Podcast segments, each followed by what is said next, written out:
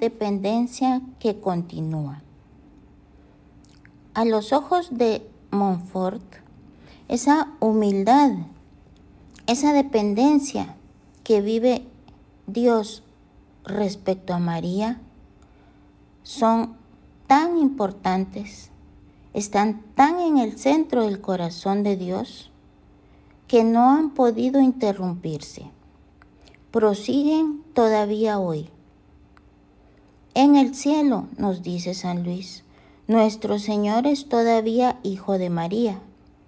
Conserva para con ella la sumisión y la obediencia del mejor de todos los hijos, para con el mejor de todas las madres. ¿Cómo es posible que Dios siga todavía hoy dependiendo de María? Uno tiene la impresión de que Montfort exagera realmente cuando lleva tan lejos esta humildad de Dios. Es cierto que, para hablar de la dependencia que Dios continúa viviendo hoy, San Luis se rodea de precauciones. Nos dice, no veamos, sin embargo, en esta dependencia ningún desdoro o imperfección en Jesucristo. María es infinitamente inferior a su Hijo, que es Dios. Y por ello no le manda, como haría una madre a su hijo aquí en la tierra, que es inferior a ella. María, toda transformada en Dios por la gracia y la gloria, no pide ni hace nada que sea contrario a la eterna e inmutable voluntad de Dios. Queda en pie, no obstante, que todo esto se comprende con dificultad, porque Dios acepta, porque quiere, incluso hoy, depender de su madre.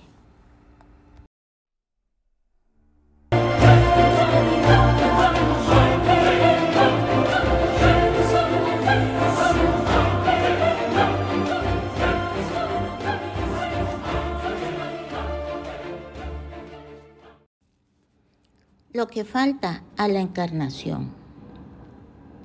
Indudablemente se halla ante todo, en el fondo del pensamiento monfortiano, esa intuición de que si Dios optó un día por anonadarse, como dice San Pablo, ha vivido entonces una experiencia tan fuerte que se hace definitiva no ha podido agotarse. Si Jesús sigue en agonía hasta el final del mundo, en todos sus miembros dolientes, en toda su iglesia, ¿por qué no habría de seguir también en dependencia? La pasión no es el único misterio que Jesús sigue viviendo hoy sigue también viviendo su nacimiento. Completo en mi carne, podría decir también San Pablo, lo que falta a la encarnación de Cristo en su cuerpo místico, la iglesia.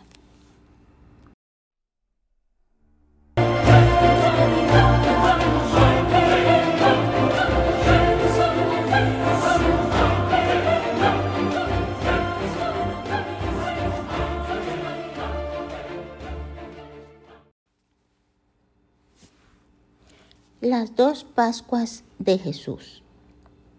Para Montfort, entrar en la humildad de Dios es por tanto, ante todo, entrar en su encarnación, comulgar con lo que ha vivido en el momento de la anunciación, cuando se anonadó, aceptando depender de María.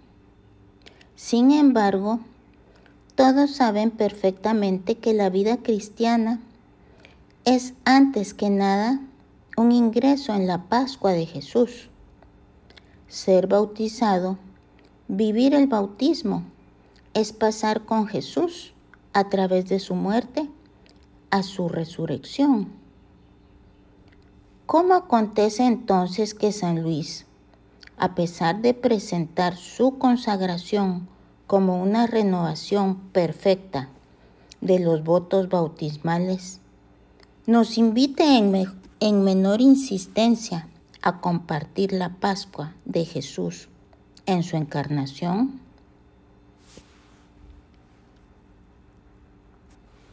La respuesta a esta pregunta es indudablemente muy sencilla.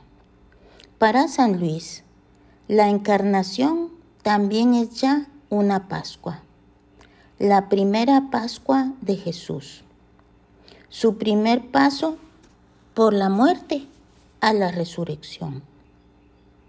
Se ha acusado a veces a San Luis de hablar demasiado de la cruz y no suficientemente de la resurrección. Pero es que para él el misterio pascual de Jesús, en lugar de estar solo al final de su vida, está presente desde el comienzo. El paso a través de la muerte hacia la resurrección es una experiencia tan fuerte, tan central, que encierra, en cierta forma, toda la vida de Jesús, hasta su infancia, hasta su nacimiento. Algo parecido a una piedra que se arroja al centro de un estanque. A partir del sitio donde se ha roto la superficie del agua, se forma una serie de ondas concéntricas que se extienden hasta el borde. Así el misterio pascual de Jesús, que es el norte y centro de toda su vida, la ha marcado en cierta forma de un extremo a otro, hasta su niñez.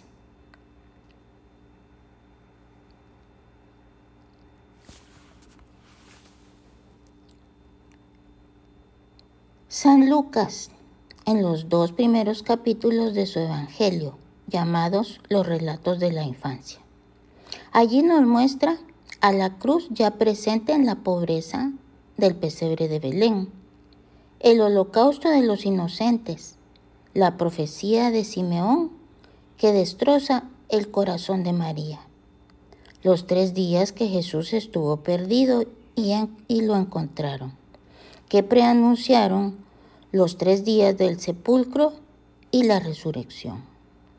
Para San Luis, también la cruz de Jesús invadió toda su vida, hasta su infancia.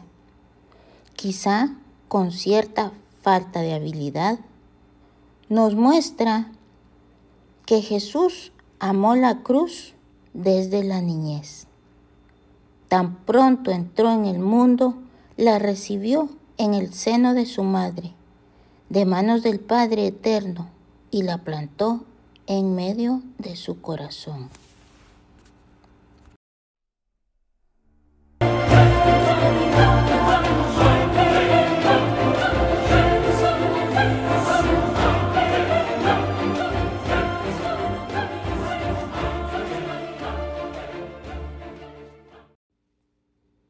La primera muerte de Dios. Imposible remontar más alto. En el momento mismo de la encarnación, la cruz, nos dice San Luis, ya está presente. La encarnación es la primera muerte de Dios. La expresión parece un tanto fuerte y sin embargo expresa la perfección un aspecto del misterio. Cuando se es Dios, el infinito, el altísimo, no puede uno encarnarse, aceptar depender, obedecer, empequeñecerse sin morir. Lo que Dios vive en el momento de la encarnación es su primera muerte. No es quizá la cruz del sufrimiento y la pasión corporal, a lo que somos mucho más sensibles nosotros que vivimos en la carne, sino es la cruz de la obediencia y la dependencia. Es la pasión del espíritu y del corazón, la que Dios vive en la encarnación.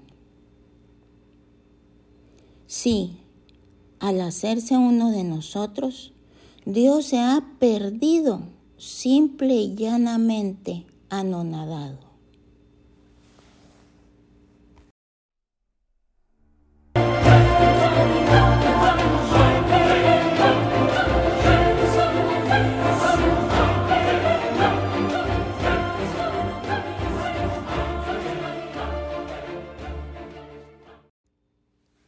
La resurrección antes de la resurrección. Pero al perderse en favor nuestro, Dios se ha encontrado. La encarnación es también la primera resurrección del Hijo de Dios, su primera Pascua. Al aceptar anonadarse, encontró la plenitud que el Padre quiso y de la cual hemos recibido toda la gracia. San Luis tradujo a su manera esa resurrección que vivió Jesús en esta primera Pascua. Nos dice, este Dios, hombre, encontró su libertad en dejarse aprisionar en el seno de una criatura. Hizo brillar su poder dejándose llevar por una jovencita cifró su gloria en ocultar sus resplandores. Glorificó su independencia y majestad sometiéndose a esta Virgen. La muerte para Jesús en el momento de la encarnación consiste en verse prisionero, en dejarse llevar, en ocultar sus resplandores y depender y la resurrección, en ese mismo instante de la encarnación, se llama libertad, fuerza, gloria e independencia. Al anonadarse, Jesús ciertamente no ha perdido su, su, divinidad. Al contrario, se podría decir en cierta forma que nunca como entonces fue Dios. San Luis nos dice, en María Dios se halla más espléndida y divinamente que en ningún otro lugar del universo. Él se muestra con ella grande y poderoso, operante e incomprensible, y mejor que en el cielo. Antes del camino de la cruz, el camino de María que Jesús tomó para venir a nosotros es ya un camino de resurrección.